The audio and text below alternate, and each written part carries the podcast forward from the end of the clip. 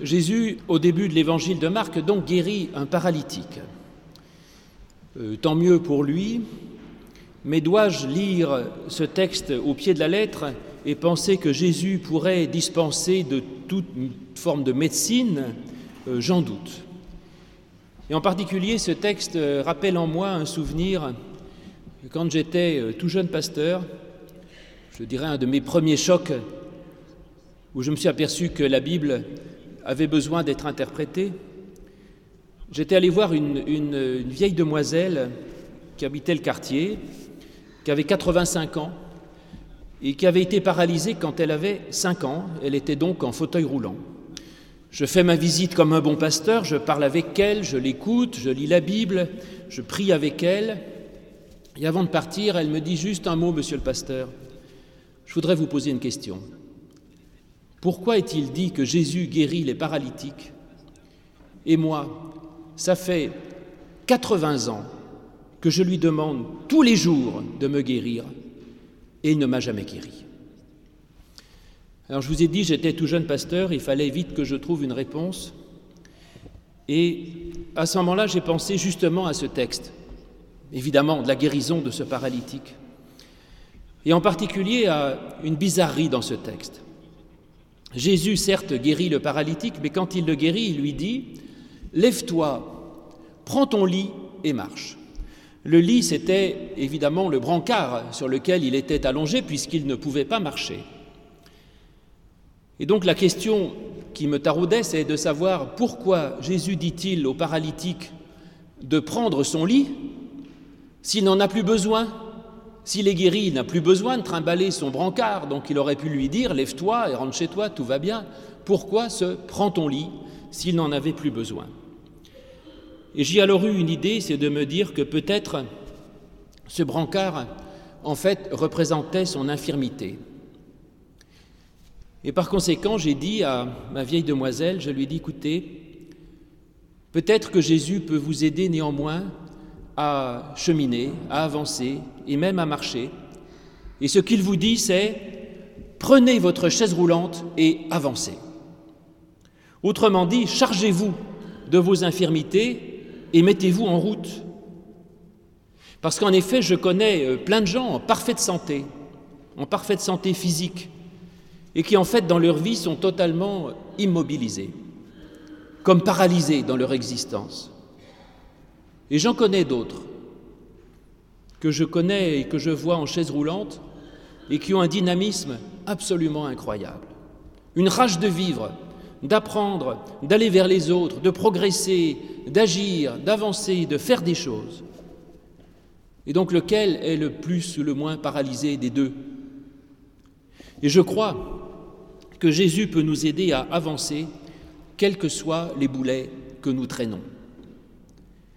Alors bon, peut-être qu'il peut y avoir des miracles de temps en temps, il y en a eu une dizaine à Lourdes depuis 150 ans, on peut toujours espérer, mais la probabilité est quand même pas forte. Et si l'évangile n'était que de dire, écoutez, si vous êtes paralytique, vous avez peut-être une chance sur un million, sur 100 millions de guérir, à ce moment-là, ce n'est pas un prédicateur d'évangile que vous écoutez, mais quelqu'un qui vante les bienfaits du, du loto. Vous avez une probabilité infime peut-être qu'un jour ça vous guérisse. Mais moi je crois que la foi c'est pas d'attendre une éventualité possible et extrêmement peu probable, mais la foi, c'est une certitude, une conviction. Et la foi, c'est quelque chose qui peut se passer à tous les coups pour vous, et même dans la vie de cette vieille demoiselle, je ne crois pas que Jésus ait été incapable de faire quoi que ce soit pour elle. Et en effet, je crois que Jésus peut nous aider, à avancer, quel que soit j'allais dire, les boulets que nous traînons. Et là, il y a un vrai miracle dans ce texte. C'est que avant, c'est le lit qui porte le malade, Jésus intervient, et après, c'est le malade qui porte le lit. Voyez qu'il y a un changement absolu, un retournement complet de situation qui est considérable. C'est-à-dire qu'en fait, Jésus rend le paralytique sujet de sa propre vie. Avant, il n'est que l'objet, il est l'objet de sa maladie. Et c'est le lit qui est sujet. Et après, il redevient sujet. Et son infirmité n'est finalement qu'un objet qu'il porte, certes, et qu'il trimballe. Bon, faut porter un grabat ou un lit, c'est forcément encombrant, mais, mais ça ne l'empêche pas d'avancer, ni de rentrer chez lui. Et même, il n'est plus identifié à sa maladie, mais il redevient sujet, justement, il devient quelqu'un. Et ainsi, d'ailleurs, effectivement, comme beaucoup d'autres, je n'aime pas qu'on parle de quelqu'un en disant c'est un handicapé. Vous allez me dire non, c'est une personne handicapée. Je dirais même pas. C'est une personne qui a un handicap. Identifier quelqu'un à son handicap est la pire chose qu'on puisse faire. Et Jésus, justement, ne s'adresse pas au lit, il ne s'adresse pas au handicap, il ne s'adresse pas au grabat, il ne s'adresse même pas au porteur, il s'adresse à la personne. Et il la rend sujet de sa vie. Parce que des handicaps, nous en avons tous. Nous avons tous des événements euh, traumatisants, peut-être dans le passé de notre vie. Et nous avons tous aussi peut-être des difficultés présentes. Que fait Jésus par rapport à ça? Eh bien, le passé, même si vous croyez à tous les miracles possibles, le passé, ni Dieu ni Jésus ne peut l'effacer. Et donc, ces boulets du passé que nous trimballons, vous pouvez croire à tous les miracles que vous voulez, jamais Jésus ne pourra les effacer. La question, c'est de savoir comment nous allons vivre avec. Et il nous dit, tu peux prendre ton lit et te mettre en marche. Tu peux trimballer tes boulets et te mettre en route, et tu peux aller dans ta maison, être chez toi, être toi-même chez toi. Quant aux choses du présent, bah écoutez, euh, peut-être que parfois ça peut s'arranger, mais le fait est que pas toujours. Et je ne voudrais pas dire à ma vieille demoiselle tout à l'heure, l'évangile c'est pour tout le monde, mais pas pour vous. La bonne nouvelle, elle est pour tout le monde, même pour celle qui est restée 80 ans dans son fauteuil roulant.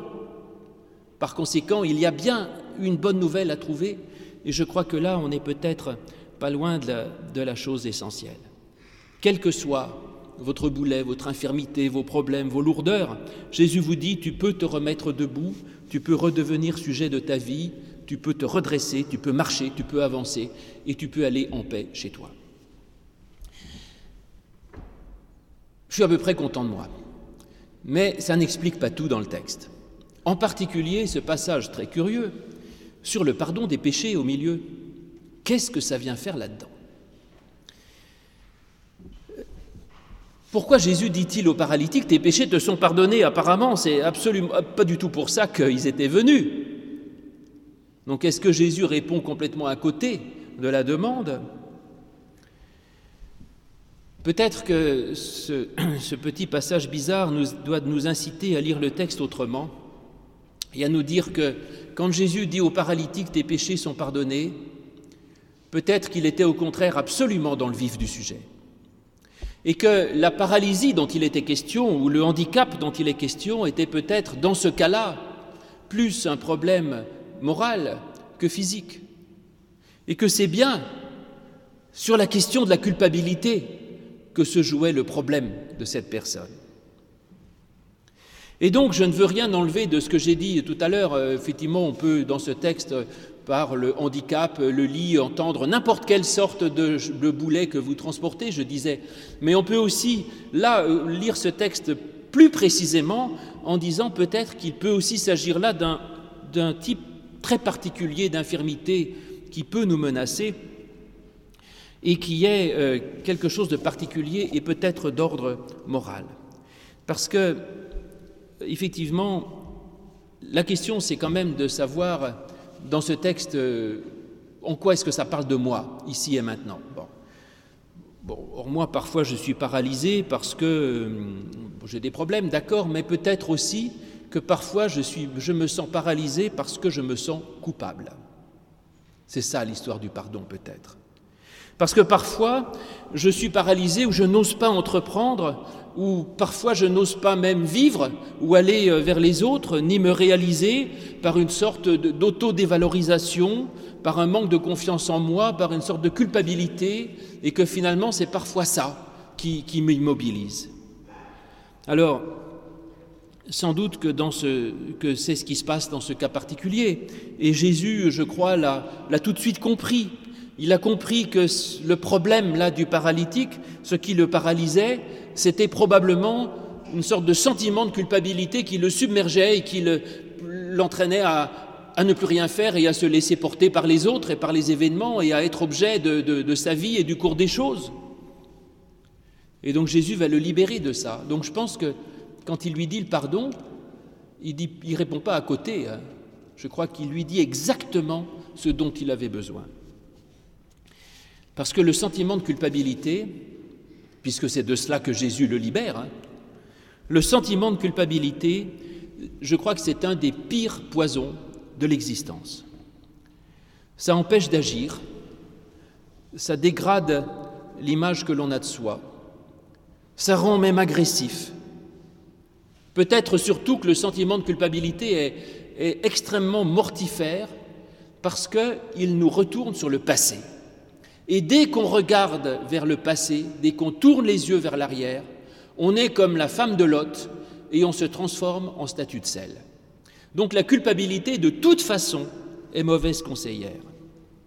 Et puis la culpabilité, évidemment, nous faisons des fautes. Ben oui, ça c'est le propre absolu de tout être humain. Mais la culpabilité, c'est se focaliser sur la faute. Or, nous ne devons pas tourner nos regards sur le mal, mais tourner nos regards sur la vie, sur Dieu, sur la grâce et sur le pardon. Celui qui ne regarde que les ordures, celui qui ne regarde que le noir, que la mort, que le mal, il devient une incarnation de cela. Et tout de dans sa vie, dans ses ports, dans ses actions, va transpirer le mal, la mort, la culpabilité, la vengeance, la haine. Et donc la culpabilité est vraiment, je vous ai dit, le pire des poisons possibles. C'est le pire des logiciels pour l'existence. C'est un logiciel complètement pervers, c'est le pire des virus de l'existence. Parce que, effectivement, euh, soit on en arrive à dire que, tout ce qui arrive est sa propre faute, c'est affreux, ça, vous vous rendez compte? Ça, ça mène au, au découragement, à la dépression, même au suicide. Ou alors, ce sentiment de culpabilité, on essaye de s'en sortir par ses propres moyens, et à ce moment-là, on va dire, bah, c'est de la faute des autres, voilà. Et donc, du coup, eh ben, on accuse et on culpabilise à son tour, et on propage ce virus de mort. Que du mal. En tout cas, ça ne mène à rien de bon, et la culpabilité, ça paralyse. Ça paralyse, et ça mène à l'immobilisme total et à la mort. Et donc Jésus arrive et lui dit, tes péchés te sont pardonnés. Ça vous semble simple? Et quand on lit le texte, on se dit euh, merci, c'est une parole à, dessous qui, qui fait rien, mais en fait, ce n'est pas du tout une parole à dessous. La preuve, c'est que la réaction de ceux qui écoutent, c'est pas de dire mais tu, nous embêtes, c'est facile de dire ça. Il dit mais attends, tu dis quelque chose qui te dépasse, qui peut dire ça? C'est Dieu seul qui peut le dire. Il lui dit mais tu blasphèmes. Tu n'as pas le droit de dire une chose pareille. Parce qu'en effet, dire vraiment, vraiment, vraiment, vraiment, vraiment à quelqu'un tes péchés sont pardonnés, c'est plus que de dire allons, allons, euh, c'est pas grave. Euh. Mais c'est vraiment arriver à libérer quelqu'un profondément. Ça, c'est une autre affaire. Et là, il est question d'un véritable pardon divin que le Christ euh, peut nous donner et qui n'est pas si facile à recevoir, mais qui est absolument essentiel absolument essentiel, d'accepter réellement le pardon de Dieu. Accepter réellement le pardon du Christ, ça, ça peut changer une vie. En effet, tout le monde nous culpabilise sans arrêt. Mais se dire Dieu, lui, il m'accepte, et Dieu, lui, il me pardonne. Et d'arriver à se convaincre qu'il y a au moins un lieu dans ma vie, dans ma foi, face à Dieu, où je peux comparaître et où je peux oser lever la tête. Parce que enfin là, j'ai quelqu'un qui me regarde, qui me comprend, qui me reconstruit, qui me, parle comme un vis-à-vis -vis, et qui me dit, mais tu as le droit d'exister, tu as le droit d'être, tu as le droit d'être comme tu es, et moi je t'accepte. Ça, ça n'est pas évident du tout, mais c'est absolument essentiel. Et c'est sans doute la, clé de la, de la vie, tout simplement. Et donc, vous voyez, ce pardon de Dieu, c'est pas juste un, c'est pas juste une sorte de, laxisme moral qui consiste à dire allons, bon, c'est pas grave, de toute façon on s'en fiche, tout le monde, personne n'est parfait, ça ne change rien, etc. Le laxisme moral ne mène à rien. Le laxisme moral, je ne suis même pas sûr que ça guérisse de la culpabilité parce que, dans le fond, euh, on n'en est pas vraiment convaincu. Le laxisme moral ne change pas une vie, il la laisse au contraire euh, s'écraser sur elle-même. Et c'est là où justement, quand Jésus dit, moi j'ai vraiment quelque chose, une puissance de pardon, les autres disent, c'est pas vrai. Et Jésus finalement va leur dire, ben, je vais vous le prouver. Et la preuve qu'il donne, c'est que la puissance du pardon du Christ, eh bien ça va guérir le paralysé, ça va le remettre debout, ça va le remettre en marche. Et c'est ça la question. Est-ce que ce que nous prêchons, ce que nous disons, ce que nous vivons, est-ce que ça nous met dans le sens de la vie ou est-ce que ça nous fait nous écraser sur nous-mêmes? Euh, Tous les discours euh, gentils et un peu douceâtres qui veulent nous dire que rien n'est grave et que la morale n'a aucune importance puisqu'aujourd'hui tout est relatif, ça ne nous mène pas à la vie, ça ne crée aucun dynamisme en nous. Et donc ce n'est pas le vrai pardon de Dieu. Le pardon de Dieu, il est d'un autre ordre. C'est ce pardon justement très essentiel, fondamental, qui nous dit qu'effectivement, même s'il y a du mal, peu, importe qu'il soit, eh bien, j'ai le droit d'exister, j'ai le droit d'être, j'ai le droit de vivre, de me mettre debout, d'être le sujet de ma vie, d'être en relation avec les autres et d'agir. Et donc, quand on accepte ce pardon de Dieu, ça peut transformer une existence. Et certains pourraient euh, minimiser, je dirais, l'importance de la foi, mais mais, les, je dirais les, les témoignages parlent d'eux-mêmes. Je dirais des millions de croyants peuvent témoigner que ce regard de Dieu sur leur existence a changé leur vie, les a remis debout, les a remis en marche, les aide à vivre et les fait vivre. Et donc ça a un effet extraordinaire. Donc c'est ce, ce, pardon de Dieu, cette grâce de Dieu, c'est une puissance inimaginable dans une vie, une puissance possible. Et je dirais effectivement, il n'y a pas d'effet sans cause. J'aurais tant de vies transformées sans rien Non. Il n'y a pas d'effet sans cause, donc il y a bien quelque chose là qui est essentiel. Et c'est vrai qu'il y a des vies transformées quand on accepte ce pardon de Dieu, quand on veut vraiment euh, l'entendre, et je dirais le vivre non pas comme une sorte de parole pour nous rassurer, oh c'est pas grave, mais comme une parole créatrice comme quelque chose de saint, de sacré et d'essentiel, de profond, et que comprendre que ce pardon de Dieu, ce n'est pas juste une petite libération comme ça, c'est quelque chose qui doit, moi, me créer comme un être neuf. Ça, ça relève, ça remet en marche, je vous disais, ça rend le courage d'être sujet de sa vie, de l'assumer et de la prendre sous le bras euh, comme elle est et de se mettre en marche avec elle. Mais ce n'est pas si simple et il y a beaucoup d'obstacles. On le voit dans le texte. Le premier obstacle, c'est la foule qui mène, qui gêne l'accès à Jésus. Cette foule, j'y vois comme souvent dans, l'Évangile une sorte de petite critique euh, contre euh, l'Église. Cette foule de bons croyants qui finalement se masse autour de Jésus et qui empêche l'accès à Jésus. Ça, c'est absolument incroyable. Et il est vrai que les croyants ne sont pas toujours de bons exemples, que l'Église elle-même est peut-être bien souvent un obstacle à la découverte réelle du Christ. C'est bien triste. D'abord parce que l'Église, trop souvent, et toutes les Églises, hein, je nomme personne, même chez nous, partout, l'Église a trop souvent tendance à en rajouter sur la culpabilité. On nous fait des confessions des péchés à longueur de temps. On nous rappelle qu'on est pécheur, qu'on est ceci, qu'on est cela. Certes, c'est bien de savoir qu'on n'est pas parfait, mais l'Église devrait plus annoncer la grâce que le péché. Et si, parce que j'ai fait, mais si le temps que l'on prend à annoncer la grâce est plus court que le temps que l'on met à confesser son péché, on n'est pas dans l'Évangile. Et donc, la prédication de l'Évangile, c'est l'annonce de la grâce, c'est du pardon pas autre chose.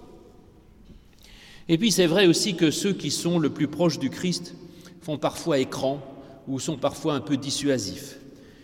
Les pasteurs et les prêtres sont imparfaits et souvent de mauvais exemples.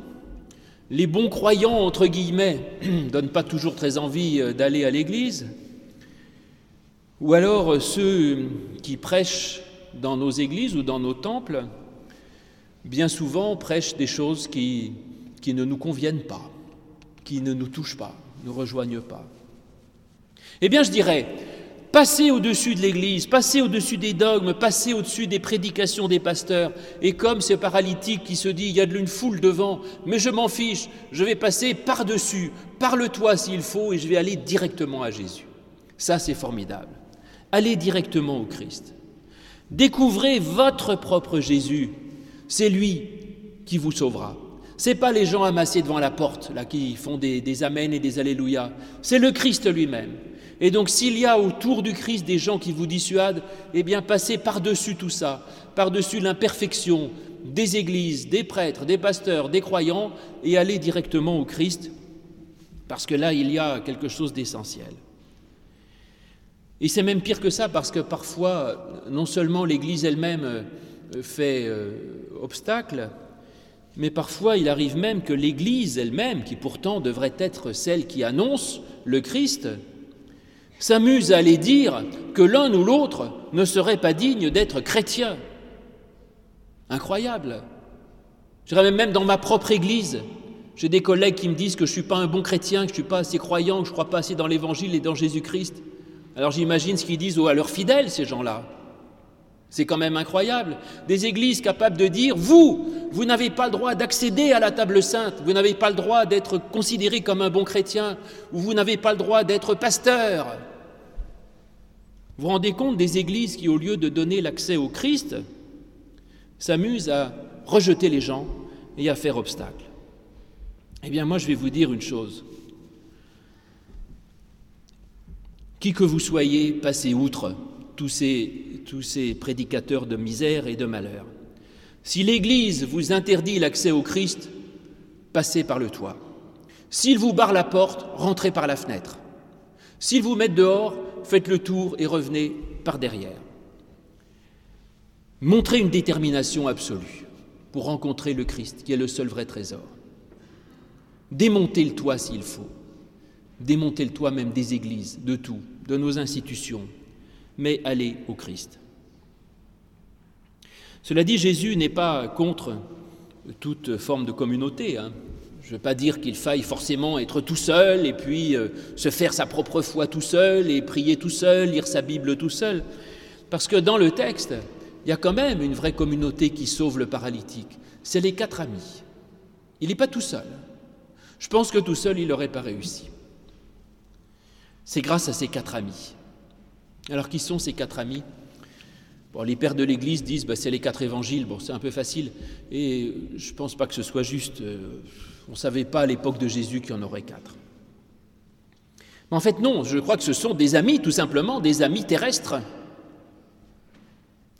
Et ça, ça me dit une chose quand même, quel que soit votre problème, certes, c'est le Christ qui sauve, mais la solution, elle est dans le rapport avec les autres, dans le contact avec les autres. Elle n'est jamais tout seule, la solution. Ce n'est pas tout seul qu'on la trouvera. Et donc, choisissez-vous des amis. Des vrais amis. Combien avez-vous de vrais amis? Combien vous en avez? Si vous en trouvez quatre, vous êtes sauvés. Ces quatre amis peuvent vous sauver. Quatre. Et laissez-vous porter par eux. On nous dit que Jésus guérit le paralytique parce qu'il est euh, touché par la, foi des quatre amis qui le portent, des porteurs. Donc trouvez des amis, si vous voulez rencontrer le Christ, trouvez quatre amis euh, croyants qui ont une foi qui, vous porte, qui vous ressemble, et qui, eux, vous amènent au Christ. Pas besoin d'une foule, hein, pas besoin d'une église entière, qu'elle est pignon sur rue, pas pignon sur rue. Qui étaient-ils, ces amis? Est-ce qu'ils avaient un diplôme de théologie? Est-ce qu'ils étaient euh, luthériens ou calvinistes? Ah, Bonne question, on ne sait pas.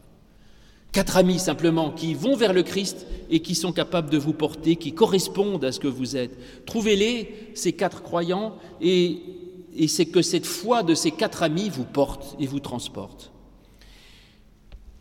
Et puis vous-même, peut-être que ben, vous avez aussi, peut-être dans vos amis, un ami à porter, eh oui, c'est ça, à supporter, à aider. Et votre foi peut peut-être sauver un ami. Pensez-y.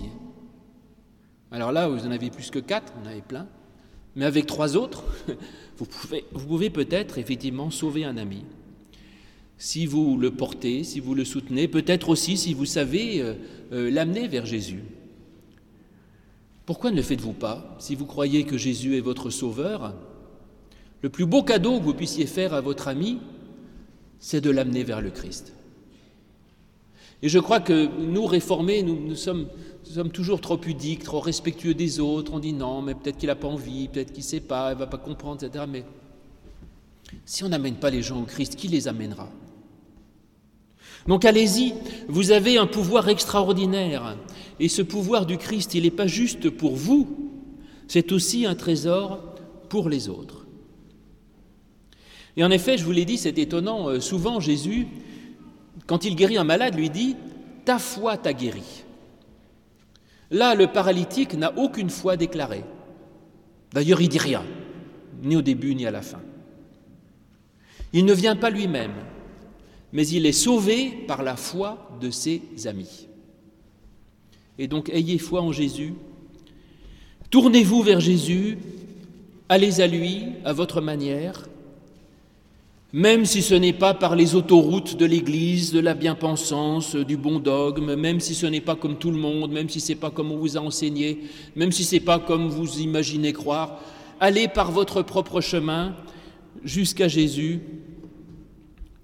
Allez-y, allez trouver Jésus, même s'il faut passer par le toit plutôt que la porte, peu importe. Mais allez-y. Allez trouver votre Jésus à vous, dans l'intimité de la rencontre. Et alors il vous donnera d'être sujet de votre vie, d'être libre et joyeux, de pouvoir revenir chez vous euh, en paix, debout et en marche, et il vous donnera même d'être, pour ceux qui sont autour de vous, une source de vie et de libération. Grâce à Dieu et merci Jésus. Amen.